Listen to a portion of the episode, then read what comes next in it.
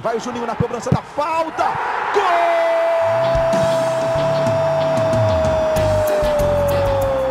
Está entrando no ar o podcast. Sabe de quem? Do Vasco! Do Vascão da Gama, do Gigante da Colina.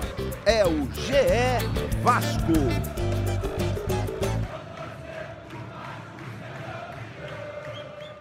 Fala, torcedor vascaíno! Tá começando o episódio 110 do podcast GE Vasco.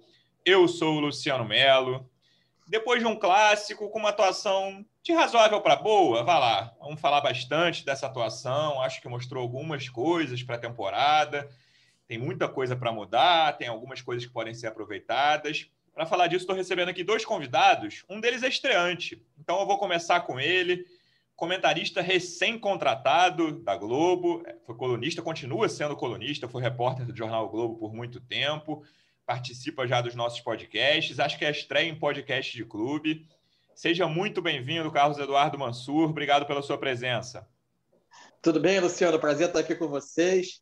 É, finalmente aqui, é, começando essa participação em podcast de clubes e começando num dia especial, só para quem, quem nos ouve em outro dia, esse podcast está sendo gravado no dia 31 de março. E esse 31 de março de 2021 deve ser um dia de muito orgulho para o torcedor do Vasco, um dos pouquíssimos clubes da Série A, ao menos a, até o momento em que esse podcast está sendo gravado, a se manifestar sobre o aniversário do golpe militar com uma mensagem belíssima publicada na sua conta, nas, redes, nas suas contas de redes sociais. Então, acho Ainda que, que não é esteja é na Série A esse ano, né, Val, na sua? Perdão, é o hábito, é o hábito. É um clube, é um clube de Série A que não estará na Série A de 2021. Mas, enfim, é, é mais um dos tantos motivos de orgulho para esse clube de uma história tão rica, mais um, mais um motivo de orgulho para a torcida do Vasco. Sem dúvida. Nosso segundo convidado, um dos setoristas de Vasco do GE.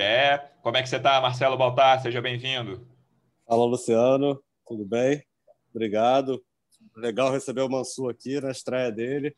Mansur não deve nem saber, eu já participei de algumas coberturas com ele, mas ele estava lá na bancada na minha estreia, na, minha, na primeira vez que eu fui no, no Redação Sport TV. Então, bom ele estar tá aqui. Eu está. Ele está estreando aqui no podcast, eu estando aqui. Bacana, vamos falar sobre esse clássico. Que, enfim, eu, eu continuo vendo uma evolução no Vasco, ainda falta muito, mas, mas eu acho que já é um futebol que está animando um pouco mais o torcedor em relação ao que a gente viu aí no final do Campeonato Brasileiro. É, estou de acordo. Eu acho que foi um jogo de muitos erros individuais dos dois times, erros muito simples. Assim, o Vasco no primeiro tempo cometeu algum, alguns erros, assim, vários jogadores diferentes. Era difícil você encontrar um jogador que não tivesse errado um passe de dois metros, assim, ou errado uma marcação muito simples. É, isso te prejudicou, mas eu vi um Vasco organizado, assim, ainda com muita dificuldade na criação ofensiva, apesar de no segundo tempo ter, e o primeiro o gol ter sido uma jogada bem bonita, construída. Segundo tempo teve aquelas chances no fim, até parecido com o jogo anterior contra o Madureira, que depois dos 35 ali o Vasco começa a criar várias chances, mas não aproveita pelo segundo jogo seguido. Mansur, uma coisa mais geral, até não só desse jogo. Qual é a avaliação que você faz desse início de temporada, desse início de trabalho do Marcelo Cabo? um elenco ainda incompleto, né? Nesse jogo do Fluminense, por exemplo, o Zeca foi o único reforço que entrou em campo, fora alguns jogadores que não vinham sendo aproveitados no ano passado, na temporada passada, porque eram da base, né? Como o Galarça, o Laranjeira e o Figueiredo que entraram depois. Qual é a sua avaliação desse início? O que você acha que melhorou? O que você acha que ainda precisa melhorar? Olha, Luciano, eu acho que por enquanto está dentro de uma dentro da encomenda, vamos dizer assim, né? dentro do que se podia esperar é, é uma reconstrução de elenco, uma reconstrução de time, numa circunstância muito difícil, porque se sabe o Vasco não tem como ir ao mercado e lutar e brigar pelos melhores jogadores. Então, é, o, o, Vasco será melhor quanto melhor ele conseguir ser forte coletivamente. É, o que eu tenho visto até agora é, e tem me chamado a atenção, eu acho que tanto pelos desfalques que acabam oferecendo a oportunidade de testar outros jogadores, quanto pela chegada dos reforços, mas as alterações que o time vai sofrendo de um jogo para outro, elas vão permitindo ao Marcelo Cabo observar como esses jogadores, em que contexto eles rendem melhor. É, para mim, está muito claro que esse Vasco, embora a gente tenha, talvez no início, um pouco erradamente feito, criado um conceito de que esse Vasco seria um time de marcação forte e tentativa de saída rápida para o ataque, como se fosse, entre aspas, um time de contra-ataque, esse Vasco me parece moldado para ser um time melhor, para funcionar em construções mais curtas. Para isso, ele precisará ser muito bom marcando mais à frente. Por quê? Vamos olhar para as características dos jogadores. O único que poderia alterar um pouco isso seria a entrada do Thales Magno, que vem em uma fase muito ruim tecnicamente. E agora fica dois meses fora. E agora vai ficar dois meses fora. Então, como que você tem, e tomando por base, por exemplo, a escalação do clássico com o Fluminense? Você tem o Cano, que não é um atacante que te dá uma opção de profundidade. Você não vai lançar o Cano às costas da defesa para ele tentar uma arrancada. Do lado esquerdo, você está jogando hora com meia hora com volante de origem com a tendência de trazer para dentro. O único escape de velocidade que você tem para correr 30, 40 metros com a bola é o Compec pelo lado direito. Você tem dois volantes de bom pé, de boa, de, com boa qualidade com a bola, que são o Bruno Gomes e o André. O André, aliás, fez um bom jogo, é, melhor do que ele Sim. vinha fazendo é, no clássico com o Fluminense. Então, me parece que se o Vasco conseguir manter uma intensidade de pressão no campo adversário, como foi o primeiro tempo do jogo da Copa do Brasil, em Poços de Caldas, é, que ele conseguiu isso. Ele tende a ter um time com construções mais curtas que ele funcione melhor. E eu acho que a grande utilidade desse período é ir mostrando ao Marcelo Cabo, é, é, com as variações de escalação que ele vai sendo obrigado a fazer, de que maneira o time vai se acomodando. Mais adiante, eu acho que tem outras questões para a gente falar. O lado esquerdo do Vasco, eu acho que é um lado que ainda precisa ser olhado um pouco, porque é, é, eu não sei até que ponto as peças por ali se completam, mas a gente pode debater mais adiante. É, e a questão da bola parada, que é um, algo que vem se mostrando crônico nesse início de ano, mas são assuntos mais específicos. De forma mais geral que você pediu, eu acho que é essa identidade de time que o Vasco precisa encontrar. Quando o Vasco foi obrigado a marcar mais atrás do Fluminense no início do segundo tempo do, do, do clássico, do, do, empate 1 a 1, ele teve muita dificuldade para sair de trás, tanto por errar a saída de bola, quanto por não ter esse escape para correr 30, 40 metros com a bola.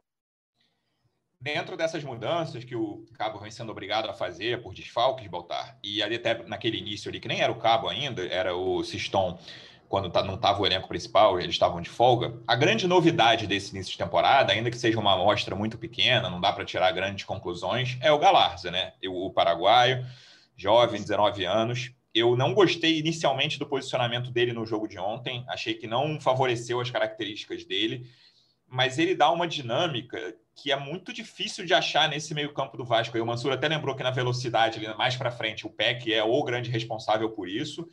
E o meio-campo também, principalmente, se a gente pensar nessa escalação de ontem, os três ali que jogaram mais, mais no meio.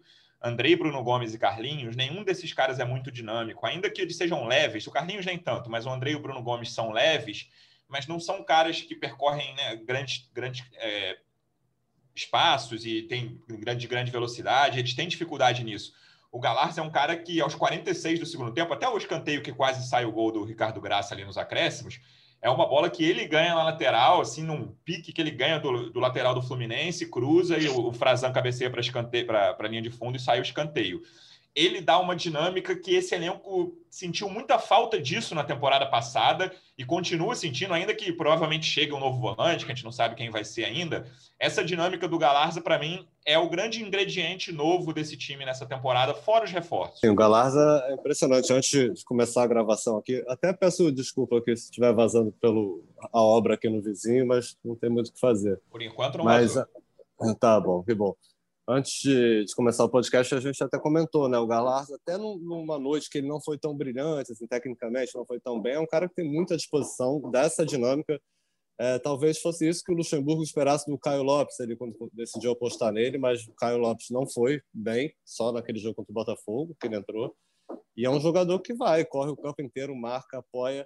Mas ontem, como você falou, também não gostei do posicionamento dele. Não que ele tenha ido mal, mas ele, com a entrada do Andrei, ali com o Bruno Gomes, ele ficou meio com a função que teria que ser do Marquinhos Gabriel, que é um cara que tem se aproximado ficou muito aberto muito. na esquerda ali, né? Sim, o Marquinhos tem se aproximado muito do, dos atacantes. Eu acho que vinha dando essa dinâmica ali na frente.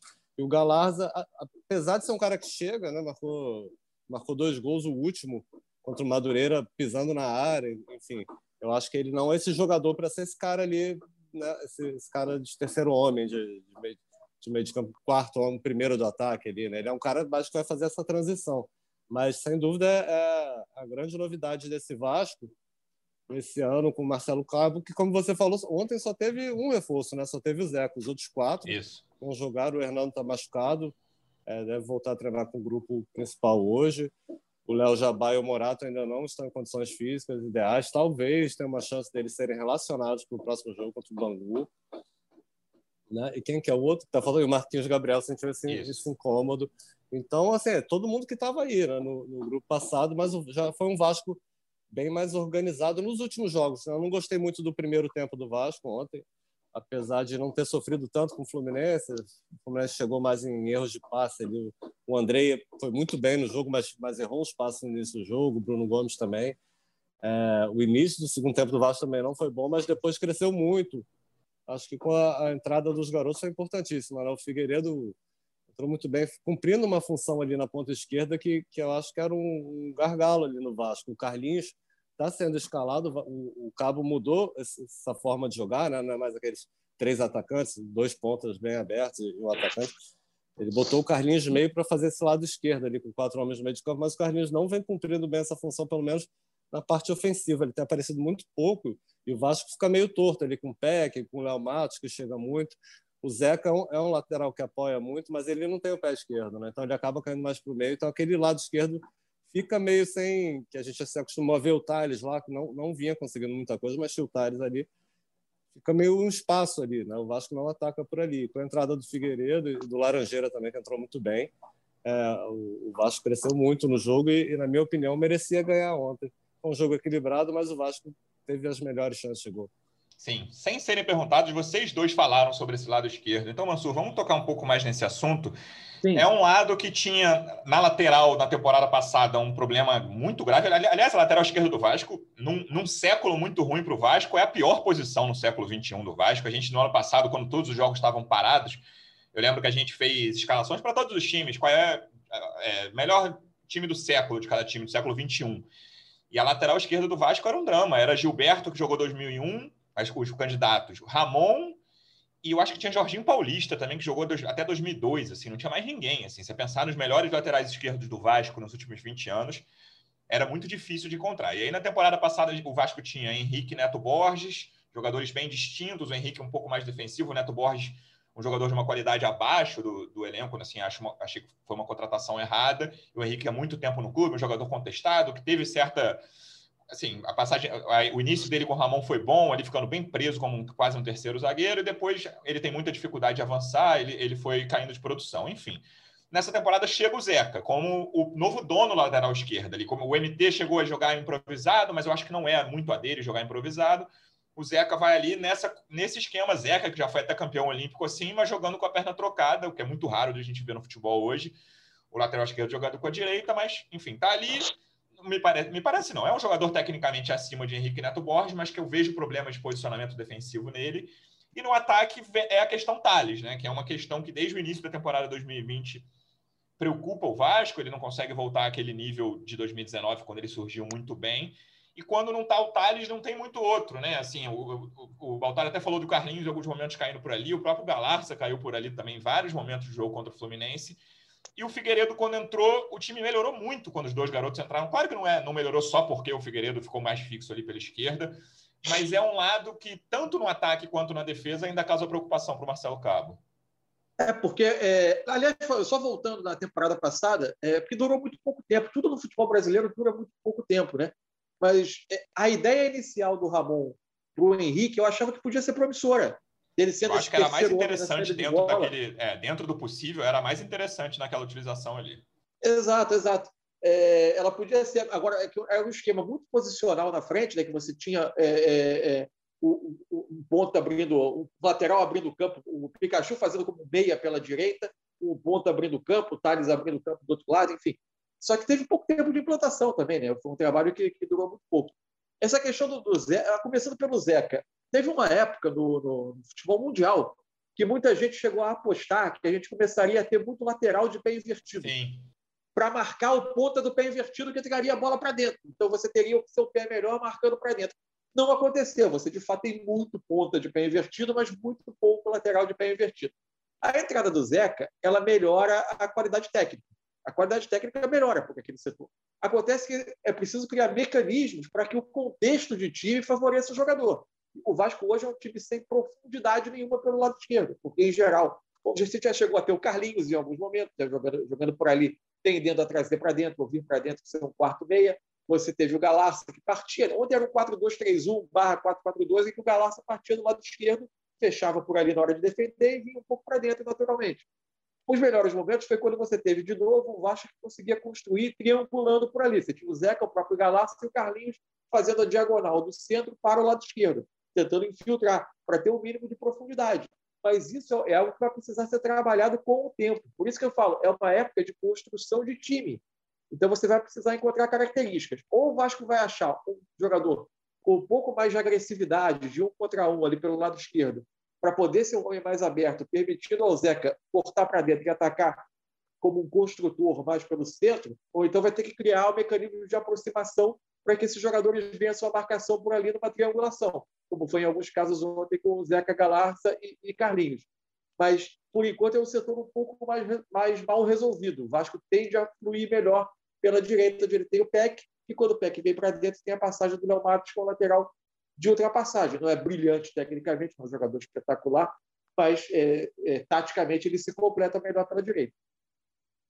Tanto assim pela direita, Baltar, que os dois gols de jogadas construídas do Vasco recentemente foram pela direita. O gol de ontem e o gol do Galarza contra o Madureira. Que o, gol do Galarza é um passe do Marquinhos Gabriel para o Caio Tenório. O Caio Tenório rola para a direita.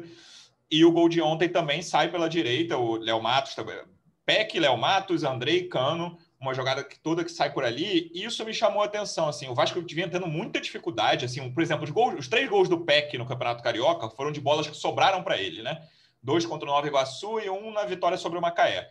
Bola que sobrou, contra o Macaé teve pênalti, o Vasco teve dois gols em, gol, em chutaços de fora da área, um do Galarza, outro do Zeca na própria temporada passada, teve aquele gol muito, né, virou, virou famoso o gol do Cano contra o Atlético Mineiro, que foi um gol muito construído desde lá de trás, passou por oito ou nove jogadores, enfim.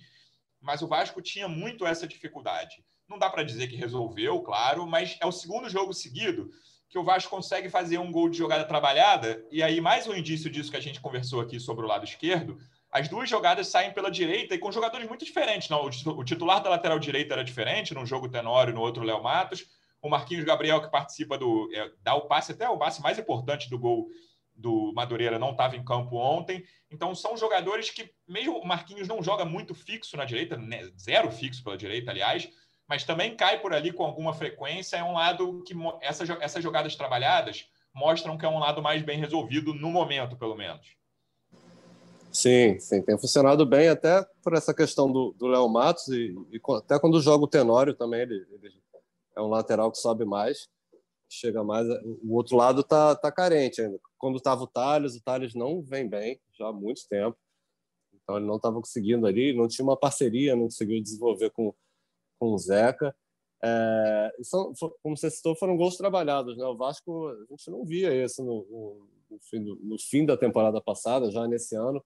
O Vasco não vinha criando. Tudo bem que, que são adversários mais fracos. Ontem foi o Fluminense, já é um adversário de Série A, mas são três jogos seguidos que o Vasco vem criando e muito por esse setor, como você falou.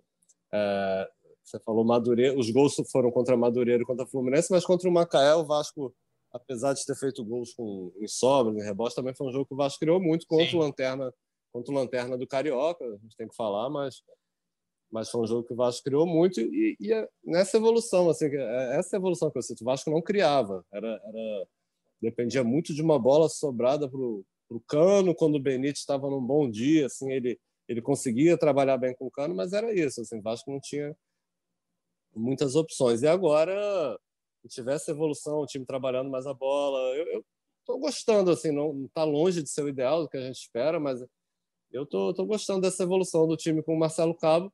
Está faltando a vitória, né? Foi apenas uma vitória em oito jogos. Tudo bem que os dois primeiros jogos um time total de garotos, só garotada, com Siston.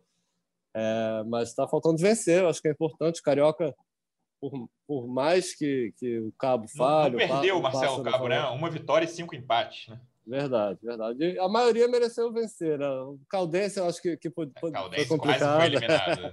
Caldense, mas no Carioca ele jogou melhor os jogos, em geral, assim. E, mas aí tem, tem, esse problema do lado esquerdo. acho que o time está tá se arrumando, aí, como você falou, pelo lado direito. E falta resolver o lado esquerdo. Vamos ver os reforços. O Morato joga mais por ali, né? Para esse lado esquerdo. Tem o Léo Jabá. São caras que o Cabo falou ontem que, que talvez levem os dois para leve os dois para o jogo contra o Bangu, mas claro que ainda não estão na melhor forma física. Mas eu estou curioso, né, para ver esse reforço que o Vasco está apostando. É, não sei se vai chegar mais alguém para o ataque. E, e, e, muito dessa, dessa força do lado direito eu acho que passa também pelo Peck, que, que vive uma fase muito melhor do que o Thales. E é um cara que, que assim como o Galarza, mesmo quando não está num dia que brilhante, é um cara muito participativo, né? Está o tempo todo tentando, enfim, se entrega muito. É, eu acho que passa também por aí essa, essa força do Vasco no lado direito. E Baltar? Vai, vai, vai Mansur. Não, é só um detalhe, é bem lembrado a questão do Morato pode ser um jogador que dê essa, um pouco dessa profundidade pela esquerda. Mas ontem no lance do gol acontece uma outra coisa muito interessante do lado direito do Vasco. É, você tem o Léo Matos e o Peck abertos pelo lado direito, né, combinando, fazendo uma, tentando fazer uma jogada de combinação pela direita, bem perto da linha lateral. Isso atrai o Egídio, atrai o Martinelli é, é, é, atrai o Luiz Henrique, que é o ponta por ali, e cria um espaço entre lateral e, e entre lateral e zagueiro. E aí o André faz a infiltração. É, é, é, fundamental que quando você consiga abrir a defesa adversária e cria esse espaço. Aliás, o Martinelli foi, foi para a área cobrir, é, cobrir justamente esse espaço. Mas a infiltração do, a infiltração do André é fundamental. Quer dizer, você ter esse entendimento de que o volante precisa ter essa liberdade também para ocupar esse espaço. Não adianta você abrir a, a, a defesa adversária, criar o um espaço entre lateral e zagueiro, sem que alguém faça essa infiltração. Ele foi muito feliz em ocupar aquele espaço no momento do gol. É, o André, a gente sempre fala que é um jogador que tem muito potencial, né? Ele poderia ser, ser o dono dessa. Ele joga tanto como primeiro volante como como segundo, né? E chega na área, sabe fazer gol, um cara que sabe chutar. Ontem ainda cobrou duas belas faltas, né? Carimbou a trave uma delas. Só que ele é muito irregular, né? A gente quer ver essa regularidade do Andrei para ele se firmar e, e, a gente imagina o Vasco não fala abertamente que, que um dos reforços que ainda esteja procurando seja um volante aí que tem uma chegada, tá? Mas o Andrei, se jogar como jogou ontem, ele, ele tem todas as condições de, de, de ocupar essa posição aí. O problema dele é, é irregularidade, né? Ele tem jogos que ele cai muito, erra muito espaço e acaba entregando até no brasileiro, o Vasco perdeu muitos pontos ali por, por, por, erros dele, né, de saída de bola. Sem, sem combinar nada com vocês, eu faço um roteiro de uns tópicos aqui, né? O próximo tópico era o Mistério Andrei. Eu tinha escrito assim. E aí, cara, o, o Andrei é um jogador que eu acho.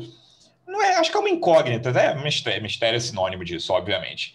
O, o, ele termina 2018 é, 2018 como um dos principais jogadores do time, naquele time que lutou desesperadamente contra o rebaixamento, o time do Valentim, que se livrou lá contra o Ceará. Era Andrei e Maxi Lopes eram os melhores jogadores do time naquele, naquele fim de temporada ali, o ano que o Vasco conseguiu se livrar do rebaixamento. Aí ele tem um ano e meio muito fracos, assim, o 2019 dele é muito abaixo, ele fica desaparecido, ninguém sabe o que aconteceu com o Andrei. Quando ele entra, ele vai muito mal, mas jogando pouco. E aí ele volta a se destacar com o Ramon. Ali ele come... Até o Abel ele conseguiu fazer uns bons jogos naquele início muito ruim do Abel no ano passado. E aí com o Ramon ele se destaca, é um dos principais jogadores do time naquele início de brasileiro. Mas assim como o time todo, ele não consegue manter esse nível. Assim, ele tem nível para jogar tipo, em alto nível de Série A de brasileiro, não tenho muita dúvida disso. Mas ele é um jogador que comete erros muito decisivos em, numa, numa área muito perigosa do campo. Assim, até tem essa discussão, ah, não é melhor ele jogar de segundo homem do que de primeiro? Primeiro, ele fica muito perto dos zagueiros, a saída dele, quando ele erra.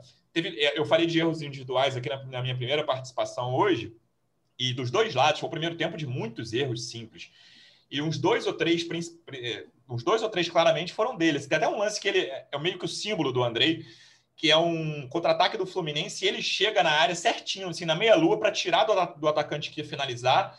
Assim, ele salva uma chance perigosa e aí ele sai para jogar, tem o Carlinhos do lado dele, ele demora a passar e ele erra o passe. Assim, é, é uma jogada bem simbólica do que o Andrei pode te dar e pode te tirar. É, mas aí o lance do gol, como o Mansur falou, é, é assim, é o cara que vai fazer um, uma jogada que nem, nem todo volante, assim, poucos volantes no futebol brasileiro sabem e conseguem fazer isso, Mansur. Ter essa chegada, saber o que vai fazer com a bola ali no bico da área, naquela entrada de área ali. Ele tem esse chute de fora da área, que é uma qualidade dele também mas é um jogador que, se trabalhado, assim, claro que eu não sei se é uma questão psicológica, se é uma questão até física, que às vezes eu acho que ele, ele morre nos últimos 20, 25 minutos de jogo, mas é um jogador que eu não tenho muita dúvida de que ele pode ser importante, principalmente jogando em Série B, mas falta regularidade a ele ainda, né? É, é, eu acho que tem várias questões envolvidas aí. É, o universo do jogador de futebol, por vezes, ele é muito complexo, né? porque ele envolve questões técnicas, questões táticas, questões de maturidade, de ambiente, de contexto de time. O Vasco é um time com interrupções sucessivas de trabalho que certamente fazem com que de um volante sejam pedidas coisas muito diferentes de um trabalho para outro. Então, isso tudo precisa ser levado em conta. Eu, o Andrei ele já era é, frequentava o time titular do Vasco com 20 anos de idade, com 19 para 20 anos. Sim. Ele agora está com 23. É natural que chegue o momento da, da maturidade. Ele tem qualidade técnica alta. Ele tem entendimento do jogo também. Por exemplo, como ficou claro no, no lance do gol é, do Cano contra o Fluminense. Por outro lado, é, por vezes parece que quando, quando, quando um adversário pressione mais e tente tirar espaço do volante, uma das questões que eu acho é ele precisa de ações mais rápidas. Se não acontece, por exemplo, ele recuperar uma bola, antes de ele executar o passe, ele já perdeu de novo. É, ele precisa de ação mais rápida para sair sob pressão, tomar a decisão mais rápida e soltar essa bola mais rápido. É, por, vezes, é, é, por vezes é preciso que o volante faça isso. A gente tem muito volante que é muito bom na distribuição, mas é que aqui no Brasil nem sempre eles são tão pressionados assim. Há mais espaço na região onde eles jogam. Quando ele encontra um adversário que vai para uma pressão mais, mais forte da saída de bola e que tenta tirar espaço do volante, o jogo é mais difícil. Ele precisa ter um giro mais rápido, uma saída, uma tomada de decisão mais rápida. E, e tem também a questão de, de, de, amadurecimento, é normal, ele está com 23 anos, eu acho que agora é o momento. É, o, o, fundamental é ele ter um time bem estruturado, com um contexto um pouco mais estável, para ele conseguir mostrar o futebol, porque de fato existe uma dose de irregularidade muito grande na trajetória dele. Sim, até o Bruno Gomes, que terminou a temporada bem, eu não tenho gostado muito desse início de temporada dele, Baltar. E é, ele é um cara que falta um pouco de dinâmica em alguns momentos e tem que, enfim, tem, tem que ser mais. A marcação dele deixa. Aquele, aquela frente de área do Vasco ali é um problema desde a temporada passada, né, Baltar? Assim, o quanto espaço, até o jogo da Caldense, a gente conversava, eu falei até com o Mansur isso. É, o cara, o gol sai por ali e a Caldense teve três ou quatro chutes perigosos que saíram ali da meia-lua, um pouco, um pouco mais para fora da área. É, um, é um, uma posição do campo. Fala, Mansur. E ali você ainda, você ainda tinha uma tentativa com o Marquinhos Gabriel de terceiro homem à frente. Quer dizer, você ficava com o eixo, o eixo central, digamos assim, do time muito fragilizado em termos de competitividade. Sem dúvida, e acho que o Bruno Gomes, esse, esse mau início dele é determinante nisso. Vamos ver se esse. Em posição, Baltar, é go, goleiro e volante são as duas prioridades para reforços hoje? O que, que, você acha? Eu acho que sim. É, é, o, ontem o Cabo praticamente descartou a chegada de um camisa 10 nesse momento. O Vasco contratou dois atacantes de lado. Sabe que ele, o Vasco tentou outros nomes aí que não andaram, o caso do Everaldo, né? Que, o Hector citou aqui. Não sei se vai buscar mais um atacante de lado nesse momento. A zaga está tá meio que resolvida nesse primeiro momento, né? E, e o, Alexandre Pássaro, que é o diretor executivo, ele falou na coletiva, na apresentação do Morata na última segunda, sobre a busca por um goleiro. Ele confirmou que o clube está atento ao mercado, mas até agora não encontrou assim um nome que, que seja um, que caiba dentro do, do, do orçamento do Vasco seja uma aposta certa. Assim, o Vasco não quer fazer uma aposta, quer pegar um cara que chegue é, para ser titular e até para colaborar no crescimento do, do Lucão, né? Que, e o Pássaro deixou claro: se é para pegar uma aposta, um goleiro que a gente vai trazer como aposta, a gente prefere apostar no Lucão, que é um goleiro que, que vem bem. Assim, o Vasco nessa temporada não perdeu pontos por causa dele. E é um garoto com passagem em seleções de base, enfim, está tá tendo a chance agora. Mas eu acredito que chegue um goleiro mais experiente para a Série B. Né? Eu, acho, eu acho importante, até porque as reservas do Lucão são todos garotos também, que estão subindo agora da base com menos experiência ainda que ele, que ele no profissional. Então eu imagino que chegue um goleiro. E aí, como a gente já falou aqui, de repente o Lucão vai chegar um goleiro, o Lucão vai ganhar a posição dentro de campo, vai ser melhor. Assim como, como acho que pode acontecer com o Peck, com o Thales, com o Andrei, mas vai ter alguém para competir ali com ele, né? para disputar, não vai ficar toda a responsabilidade toda aposta em cima dele. O Vasco espera trazer de um a dois reforços aí até, até o fim do Carioca e depois trazer novos nomes para a Série B. Então vai estar sendo uma construção aos pouquinhos, aos pouquinhos. Vai ganhando uma cara nova, mas eu estou bem curioso, porque a gente viu muito pouco, né? O Hernando jogou dois ou três jogos se machucou. Marquinhos Gabriel, acho que foi até agora, talvez vocês concordem, quem, quem melhor apareceu, né? Desse, mas não participou do jogo de ontem. O Zeca também vem vem jogando bem, marcou um golaço contra o Madureira, e os outros dois são os atacantes. o Léo, o Léo Jabá e o Morato, eu estou ansioso para vê-los jogar, porque, porque foi uma posição muito carente do Vasco ali no ano passado.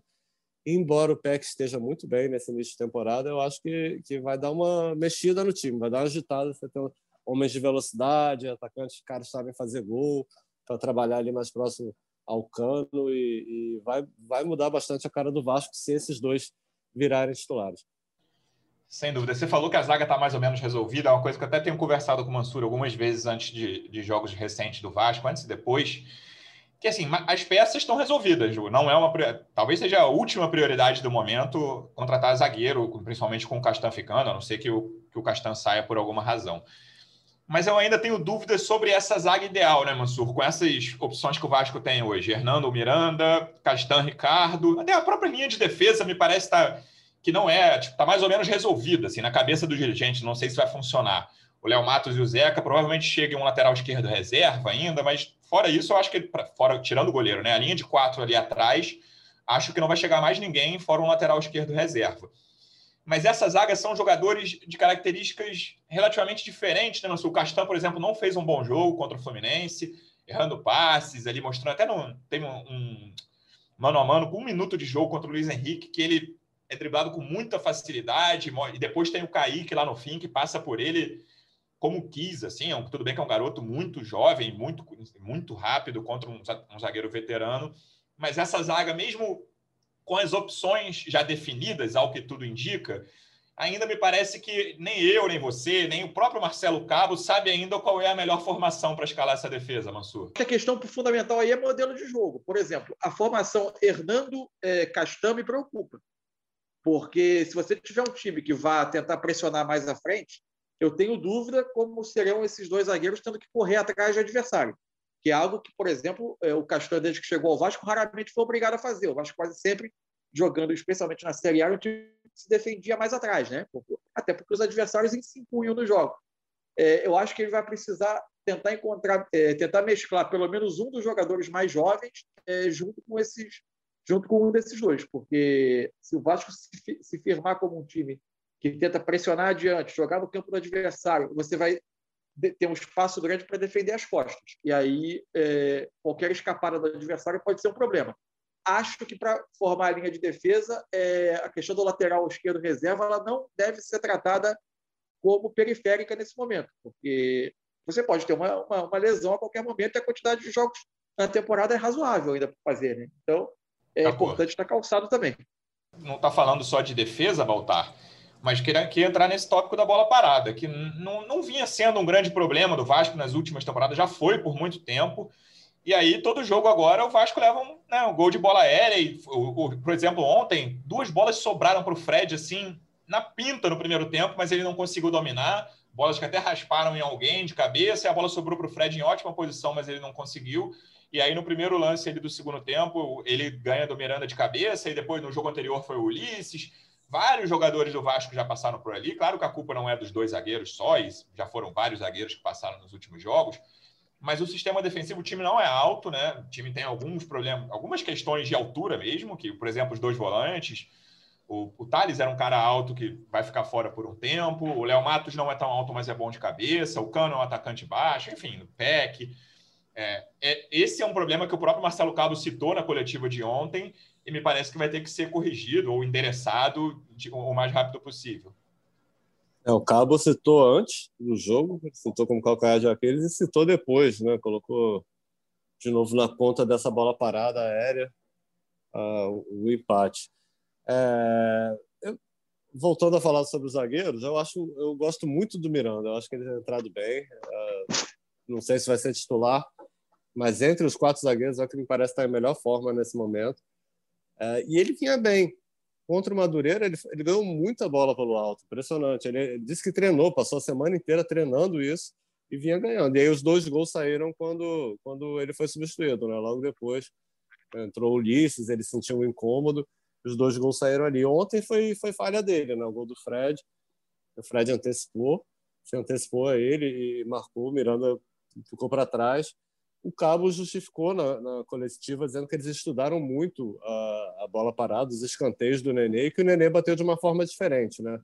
E, e aí surpreendeu a zaga, ele colocou mais como uma, uma culpa coletiva, assim, um erro de estudo, uma um, um, o Nenê tirou uma, um coelho da cartola ali, surpreendeu na forma de bater do que exatamente na conta do Miranda.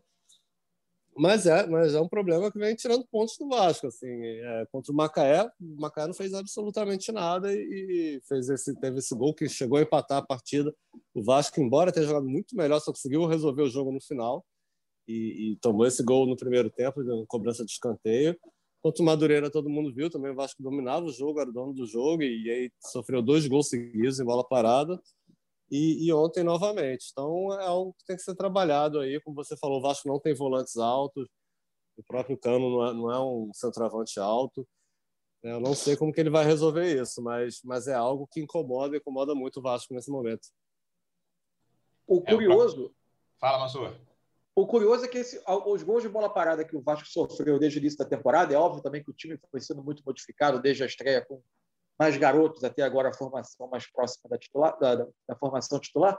Agora, é muito curioso que são gols de característica muito diferente, né? É, o tipo de erro que se comete na, na, questão da bola parada foram erros muito diferentes de gol para gol. Eu me lembro do gol da Portuguesa, que tem um desvio de primeiro pau e, e, e acho que é o Dilcinho, né, o jogador que fica livre para fazer o gol. Tem o gol contra o Madureira, que é uma antecipação boba. acho que, é, o, o Cano parece estar tá fazendo a marcação na, Madureira ah. tem os dois, um por baixo, né? Que esse é por baixo e o segundo gol por cima. Ah, então, foi o cano nesse, nesse aí mesmo. Boba, e depois tem o lance por cima. Aí tem outros lances que são perdas de duelos mesmo. mesmo. É curioso porque parece que a, a, o Vasco, a gente vai precisar ver um pouco mais os comportamentos nesse tipo de jogada, mas o Vasco parece ter uma marcação mista, ou seja, alguns jogadores marcando a zona e outros marcando jogadores em tese mais perigosos.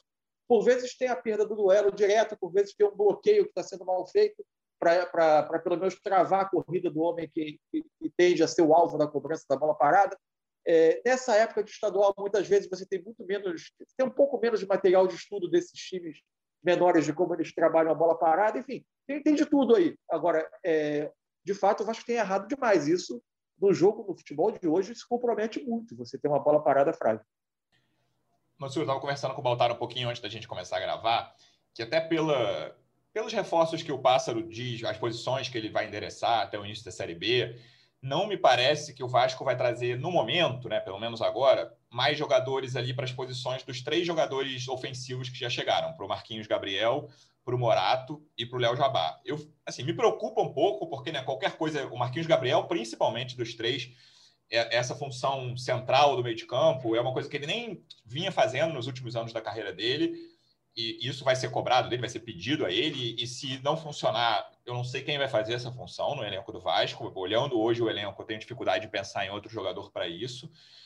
E os dois jogadores da ponta, eu queria saber o que você espera deles. Assim, a gente, a, a amostra do Léo Jabá no futebol brasileiro foi pequena. Ele chegou, claro, que jogar no Corinthians, todo mundo vê os jogos, mas foi um período curto. Depois ele ficou muito tempo fora na Grécia e ficou muito tempo sem jogar também.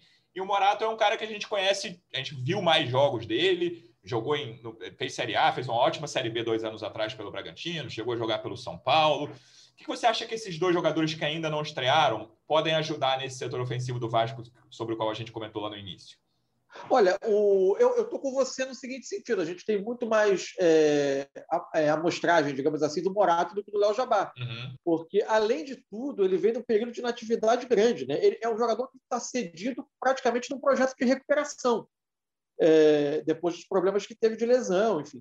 Então é difícil. É, é, é, é ele tem um jogador de potencial, de força, que pode jogar é, até que, que, pode jogar pelo lado, mas que ocupa a área, que pode até, até jogar por dentro, eventualmente. Tem porte, tem, fisicamente é, um jogador bem dotado. Agora ele vai precisar estar em bom estado clínico, físico e, e conseguir se recuperar. É, a gente só vai saber. Por enquanto, ele é uma contratação, dizer que ele é um reforço, a gente vai precisar esperar um pouco mais. Né? É, o Morato é, preocupa um pouco a, a, a, estabilidade que ele teve na última temporada. O, o, Campeonato Brasileiro dele não foi tão bom quanto tinha sido a Série B. É, mas é um jogador que tem qualidade, sim, para ser esse homem de profundidade, especialmente é, pelo lado esquerdo. É, eu acho que são tentativas válidas. acho que a necessidade de. Acho também prudente nesse momento você não, sair ao mercado loucamente trazendo, trazendo um monte de jogador para a mesma função. O Vasco fez essas duas escolhas, eu acho que vai ter um tempo é, nesse restante de Campeonato Carioca para observar como esses jogadores rendem. E o fundamental é ter, é ter a compreensão de que hoje o Campeonato Carioca pode ser, em tese, é, uma competição acessível, de elite, que o Vasco possa ganhar. Mas o fundamental dela é uma. O fundamental do Carioca é o Vasco sair dele com um projeto de time, com pelo menos um rascunho de time muito bem, bem desenhado ali, que dê uma, uma noção do que virá do, de, que o time está razoavelmente pronto para a Série B.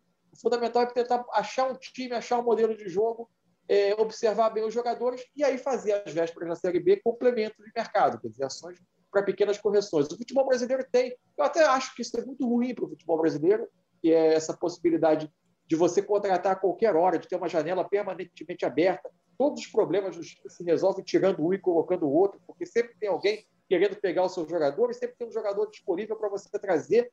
Isso faz com que, com que é, haja pouco cuidado nos projetos de formação de elenco. Mas já que é assim, que a regra do jogo é essa, eu acho que vale a pena o Vasco agora observar esses jogadores, da, fazer do estadual mesmo, desse, restante do estadual, um campo de provas e fazer ajustes às vésperas da Série B. É, Acho que está bem claro isso, isso, isso, no Vasco, assim, embora eles não falem abertamente, o Vasco está tá levando o Carioca como laboratório. Claro que quer vencer, mas eu não vejo uma grande preocupação do Vasco em ficar fora da fase final pelo segundo ano seguido. Assim. É, tá bem claro, até pelas atitudes de preservar jogadores em jogos importantes. É, um pouco diferente do que foi feito no ano passado pelo Abel, que também fez isso, de, de não usou titulares nos clássicos, né? foi muito criticado por isso. Mas eu vejo. Esse ano foi diferente, né? não teve pré-temporada, foi uma coisa atropelando a outra. O Vasco está montando o elenco. Então, embora eles não falem, sempre falam ah, o Carioca é importante, tal, eu não vejo essa preocupação tão grande de, de tentar vencer, precisar vencer para a, a ideia é chegar com o time encaminhado para a Série B. Sobre estreia de reforços, Léo Jabá e Morato, o Cabo fala que pode até usá-los no jogo de sábado, Baltar. Lembrando que quarta que vem tem Copa do Brasil, né? Bem, se fora de casa, jogo único. Se for empate, vai a pênalti. A ideia é contar com esses dois jogadores nessa partida ou tem alguma esperança deles, deles jogarem no sábado? Ah, o Cabo falou ontem isso, que eles seriam avaliados hoje né, que eles ficaram treinando, treinaram ontem, iria ver como que estava, então tem essa possibilidade. Eu não senti muita firmeza de começar com eles, né? De repente. Ah, sim, também acho que não. É, de repente, eu acredito que eles possam ir para o banco, até para ganhar o ritmo de jogo. E aí, voltando àquele tema do Carioca, assim, a, a prioridade, acho que se tiver alguém já mais cansado, o Vasco vai segurar para o jogo da Copa do Brasil.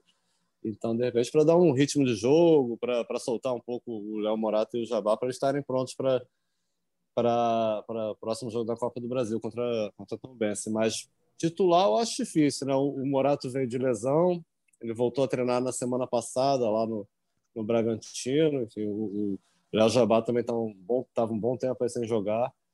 É, acho que eles vão entrando aos pouquinhos e pode, de repente, contra o Bangu, eles entram no segundo tempo.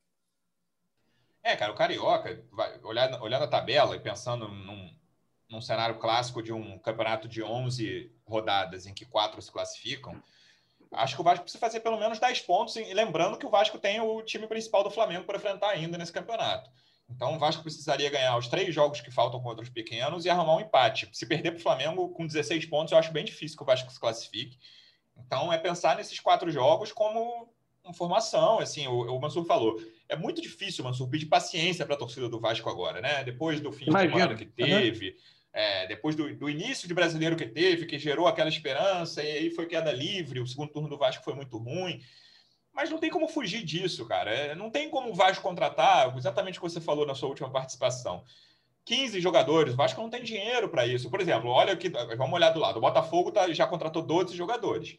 São jogadores que eu nem sei se vão funcionar. Alguns deles, o Friso, por exemplo, tem, tem um bom início, mas a maior parte deles, se chegassem no Vasco, se chegasse no Vasco hoje, a torcida ia reclamar. São jogadores que vêm de clubes menores. O Botafogo até está tentando fazer um esforço de contratar pelo menos um, um meia e um atacante, principalmente o, ba, o Babi saindo. De, mais, um pouco, de um pouco mais de renome, enfim. É, o perfil que o Vasco buscou foi diferente, né? É bem Botafogo. diferente, né? É bem diferente. O Vasco até agora tem cinco reforços contra 12 do Botafogo e todos eles mais conhecidos. O jogador mais conhecido que o Botafogo contratou é o Carne, que vem de um time pequeno da Argentina, mas que é muito conhecido pela passagem no próprio Botafogo. É, e aí, pensando nesse Carioca, tudo bem. Pior cenário, vamos lá, antes da Série B, é o Vasco ser eliminado pela Tombense e ficar e não se classificar para as semifinais do Carioca. É ruim, é muito ruim. Principalmente a história da Copa do Brasil ficar na segunda fase, ajuda financeira contra um time pequeno, mas que foi finalista, por exemplo, do Campeonato Mineiro no ano passado. É, mas eu não acho que é fim do mundo, assim, cara. Acho que é.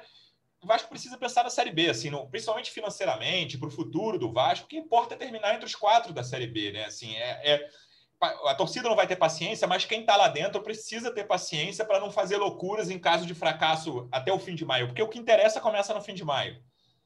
Sem dúvida. E tem uma, um aspecto, aí sim, esse é um aspecto talvez mais, mais cruel desse início de temporada, e aí eu acho que o Vasco precisa concentrar esforços, entendendo que se acontecer o desastre, está muito na conta desse início de temporada, da necessidade de reformular um elenco com pouco dinheiro, mas é a questão da Copa do Brasil, porque a gente sabe que financeiramente ela, ela hoje virou uma, de uma maneira até é, é, é, distorcida um pouco no futebol brasileiro, né? um pouco exagerada, a premiação que se, que se, atribuiu à Copa do Brasil, ela gerou um desequilíbrio em muita temporada de clube por causa disso, né? porque ela virou uma coisa fora, do, fora dos padrões. Sem dúvida. Mas pra, na situação do Vasco, ela vira um torneio importantíssimo, é evidente.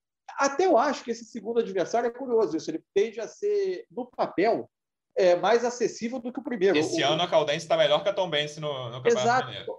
Tombense jogou seis jogos, ganhou um no Mineiro até agora, e a Caldense vinha de um início bom, muito bom. Então, e, e o Vasco talvez um pouco no estágio um pouquinho a, atrás do que está agora. É, é, é, um jogo, esse sim é um jogo que o Vasco concentrar forças. Você não tem mais o um empate, né? Tem essa questão. É, exato. Ele pode fazer do estadual observações, buscar forma, formatação de time e concentrar mais a busca de resultado nesses jogos de Copa do Brasil. É evidente que, no fim, uma coisa acompanha a outra. Você vai ter, sempre tentar vencer os jogos. Mas é, é, eu acho que é sair do campeonato estadual com um time, com um desenho de time formado e entendendo quais são as suas limitações, quais são as suas necessidades para fazer ajustes de mercado. Vocês citaram a parte financeira e a busca por reforços. Além de tudo, né, o Vasco ainda precisa buscar reforços contratar, mas para e reduzir a folha salarial, né? Então vem, vem sendo um trabalho a gente apurou que reduziu em 35%, era mais ou menos 4 milhões, já está tá em 2 milhões e meio. Mas, mas é complicado, né? Você tem você, jogador para sair ainda que está afastado, mas não tem clube ainda, né? É, são cinco jogadores que estão afastados. Isso gera um, um custo mensal mais ou menos 600 mil por mês. E, mas tem contrato, né? O caso do Erle, por exemplo, que é o maior salário desse, tem contrato até o final do ano que vem. Então não é fácil. O Vasco está tá, tá com orçamento bem menor, né? Com, com receitas bem menores, né? Por causa da queda da, da Série B. Então vem, não está sendo fácil encontrar jogadores que, por exemplo, o Léo Jabá está vindo, o Vasco só está pagando o auxílio moradia, não é nem a palavra boa para usar, está pagando o aluguel dele aqui no Rio o Morato, o Bragantino está pagando parte do, do, do, do, do salário dele, enfim. Não, além de tudo, o Vasco tem que encontrar jogadores e que e baratos, assim, e não está podendo contratar muito. Então, não, não é uma missão fácil reforçar esse elenco. Aí eu acho que está usando muito o projeto, enfim, uma mudança de, de, de gestão, né? na, pelo menos na, na, no discurso, uma gestão mais profissional e, e, vem usando muito a camisa do time mesmo, ó, que você vai aparecer uma, uma vitrine, independentemente de estar na Série B ou não. É, vamos ver. Tem um jogo pela frente. Lembrando que o Vasco volta a jogar no sábado contra o Bangu, 9 horas da noite. Mansur, muito obrigado pela sua estreia. Vamos te convidar mais vezes. Abraço, amigo. Pô, foi um enorme prazer. Abraço para você, Luciano, para o Baltar. Foi um prazer enorme falar com vocês. Quando, quando precisar, é só chamar que eu venho correndo. Boa, obrigado, Baltar. Obrigado mais uma vez pela presença. Até semana que vem, amigo. Valeu, Luciano. Valeu, Massu. Até a próxima. Um abraço. Torcedor Vascaíno, obrigado pela audiência mais uma vez. Até semana que vem. Um abraço.